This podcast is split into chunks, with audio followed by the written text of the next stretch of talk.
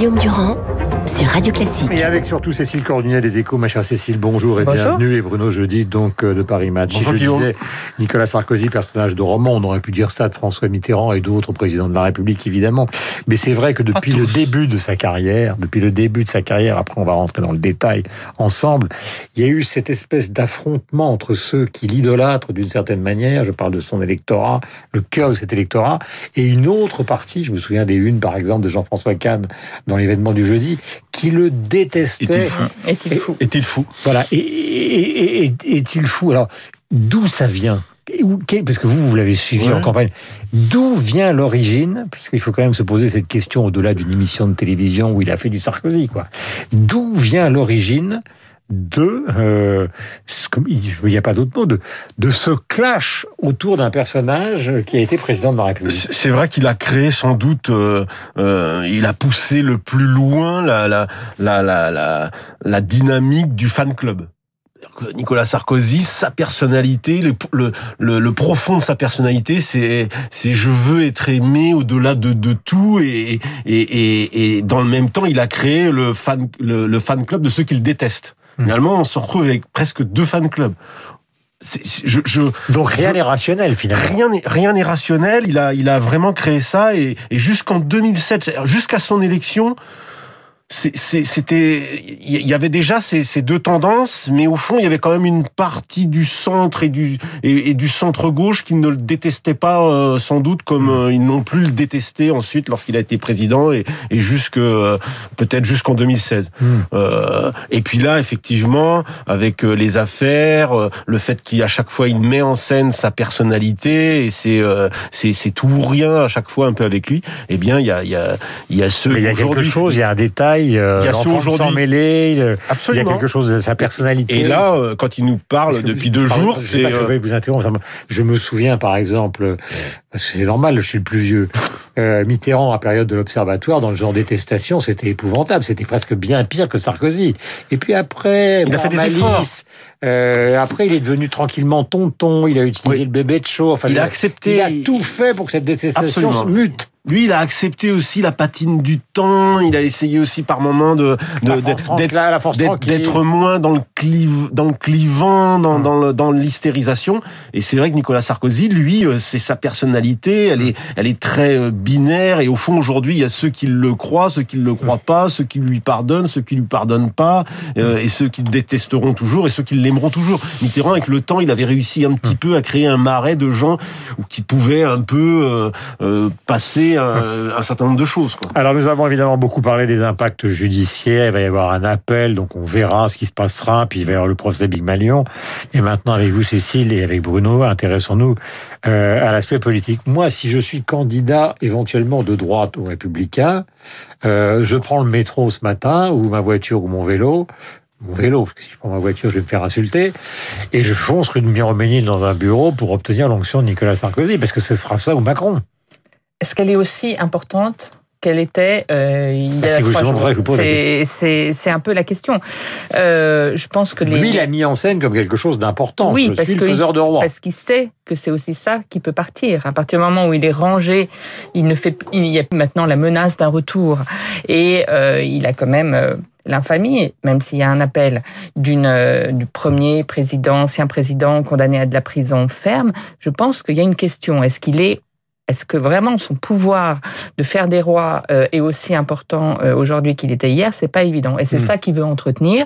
Il l'entretient notamment euh, avec toute sa force rhétorique à, la télévision, bien sûr, mais aussi en, en installant un suspense Mhm. sur pour qui, pour qui je voterai. C'est pas du tout évident qu'il vote pour un candidat de droite. Vous savez, souvent les les anciens présidents n'aiment pas avoir de successeur, donc finalement que aucune personnalité de entendu droite Jean-Pierre Raffarin peut-être il y a quelques instants. Oui. Jean-Pierre Raffarin, qui est il ne- très il- euh, il a- il l'a clairement dit. hein. Oui. Pour lui, la droite c'est aujourd'hui, Emmanuel c'est Macron. c'est Emmanuel Macron qui est au pouvoir. hein. Il, Oui, oui. il m'a évité d'ailleurs d'avaler mon gobelet parce qu'autrement j'aurais été bien malin euh, euh, en direct sur l'antenne de Radio Moi, je crois Classique. Vous croyez pas que... Non, je crois pas. Je, je, je crois Bruno, pas. je dis. Je crois pas que ce soit euh, pour le coup aussi euh, binaire que ça. D'abord, un, Emmanuel Macron, c'est pas si clair que ça que ce soit euh, la nouvelle euh, la nouvelle droite. Euh, Le, le, le- moi, j'étais stupéfait par le baromètre du, du.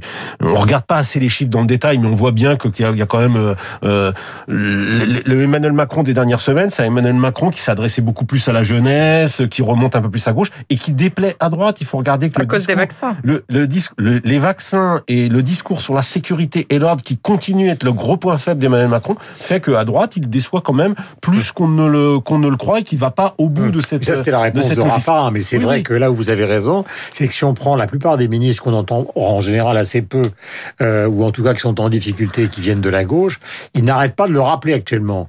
Mais ils n'ont Euh, pas par tout à exemple, fait Véran dit j'étais à gauche du socle, Mais n'ont- moi je suis un homme de gauche. Mais ils n'ont pas tout à fait tort non plus. C'est aussi euh, la- la- le- l'alchimie de- de- d'Emmanuel Macron. Quant à Nicolas Sarkozy, moi je crois que je suis un, je, je, je suis un, un candidat potentiel euh, de la droite à la présidentielle. Évidemment qu'il faut le. Moi je crois qu'il faut absolument le parrainage de Nicolas Sarkozy. Après c'est une question de dosage. Il n'est pas obligé d'être au premier rang de tous les de tous les meetings, ce qui sera pas d'ailleurs. Mais euh, mais mais le candidat, que ce soit Bertrand ou Pécresse. Peut-être que Rotaillot peut jouer une autre euh, une autre carte Oui, parce justement que lui, il soit sait plutôt l'aime pas. Oui. qu'il soit plutôt euh, essayer de couper avec le Sarkozysme. Mais Bertrand et Pécresse, ils en auront besoin. En tout cas, moi je fais un petit pari. C'est que Nicolas Sarkozy fera la une de Paris Match euh, la semaine prochaine. Je vous il faut vois là. Déjà- non, mais je, je, je, je l'imagine déjà sur son vélo partant rue de Milan. Non, mais Ah, je vais sur mon vélo, vous avez. Dites-moi, euh, euh, Cécile, cette affaire de vaccin dans l'histoire de la communauté européenne, c'est quand même un bide total. Et là, il ne s'agit pas d'un, d'un- de, comment dirais-je, d'accabler un pays plutôt qu'un autre. On va vers un déconfinement, puisque l'Allemagne est en train d'y réfléchir après avoir. Mais l'Allemagne, elle déconfine parce qu'elle a confiné. Ouais. Je vous rappelle. Absolument. Nous, euh, c'est Je- plus compliqué. Nous n'avons pas reconfiné, donc Enfin, euh, c'est pas la la sortie.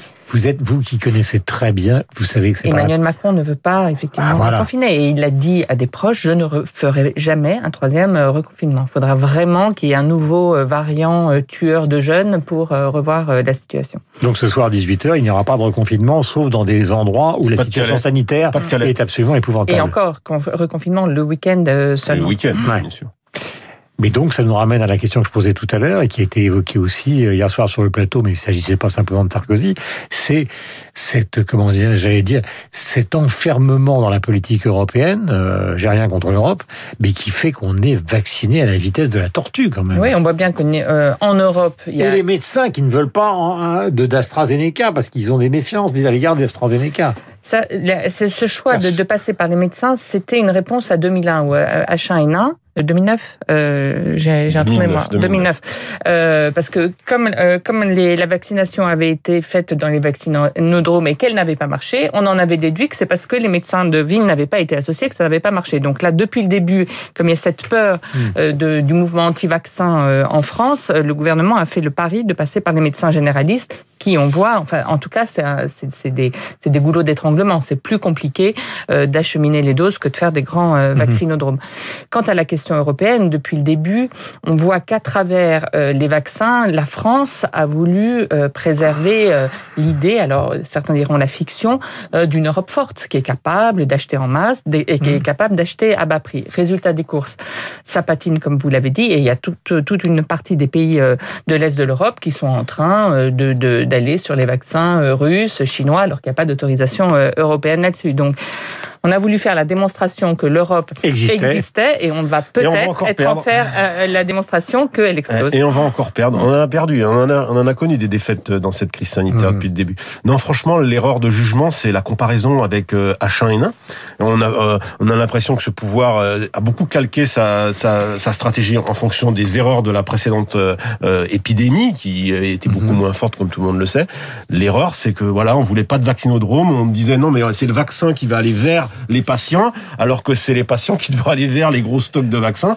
Et c'est vrai que Sarkozy, quand il dit faut vacciner jou- jour et nuit, bah oui, raison. pourquoi pas. Là, on en est à 130 000 par jour. À ce rythme-là, vous avez raison. Euh, euh, Et si on Cécile voulait- et moi, on sera pas vaccinés avant Roula. Mais toi, tu l'as eu deux fois. Alors moi, non, j'ai eu. deux Euh, fois. mais si on voulait faire que la, démon- la démonstration que l'Europe était forte, il fallait dans ces cas-là avoir un vaccin euh, européen, faire ce qu'ont fait les Américains en investissant en masse sur sur sur Et une nous, on a eu ni technologie Pasteur, euh, ni européenne. Sanofi. Voilà. Et parce qu'on n'a pas fait un, choix industriel fort, on a acheté tous azimuts ce qui existait euh, euh, sur la planète en matière de vaccins, mais on n'a pas notre vaccin. On bricole.